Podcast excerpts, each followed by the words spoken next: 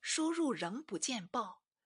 武学生翁日善等六十七人，经学生刘时举、王元野、黄道等九十四人，又接连上书，始终未见听从。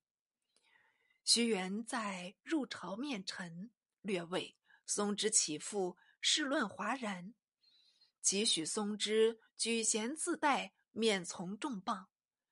李宗遇道：学校虽是政论。但所言亦未免太甚。元对道：“政论乃国家元气，今政论犹在学校，要当立于保存，幸勿伤此一脉。”李宗黑然。元因自求解之，李宗亦不允。至元退后，左思谏刘汉弼入奏。亦请听松之中丧，李宗稍稍感动，松之也自知众论难为，书起中至，才见诏旨下来，从松之所请，改任范中、杜范为左右丞相，并兼枢密使。小子有诗咏松之道：“如何赴死不奔丧，世道人心。”尽古王，幸有儒生轻易在，上留天壤大纲成。杜范，黄岩人，素有令望，既登相位，当有一番举措。四小子后文再表。国有良将，无不可治之土，亦无不可守之城。孟拱。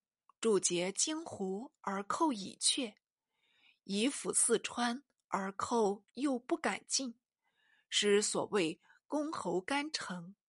孟拱有焉，即以余界镇蜀，礼贤下士，系城设守，军民交安，是以一干城悬耳。乃外有将，内有相，使松之专政。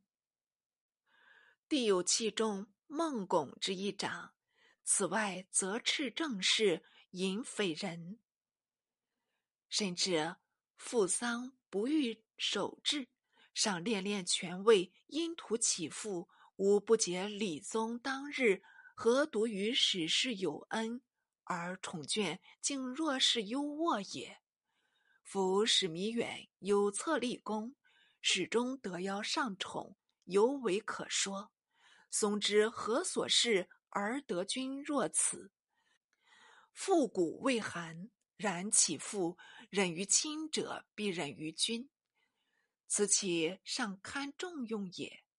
鲁黄凯伯等弗阙一书，所以皆松之无父之罪。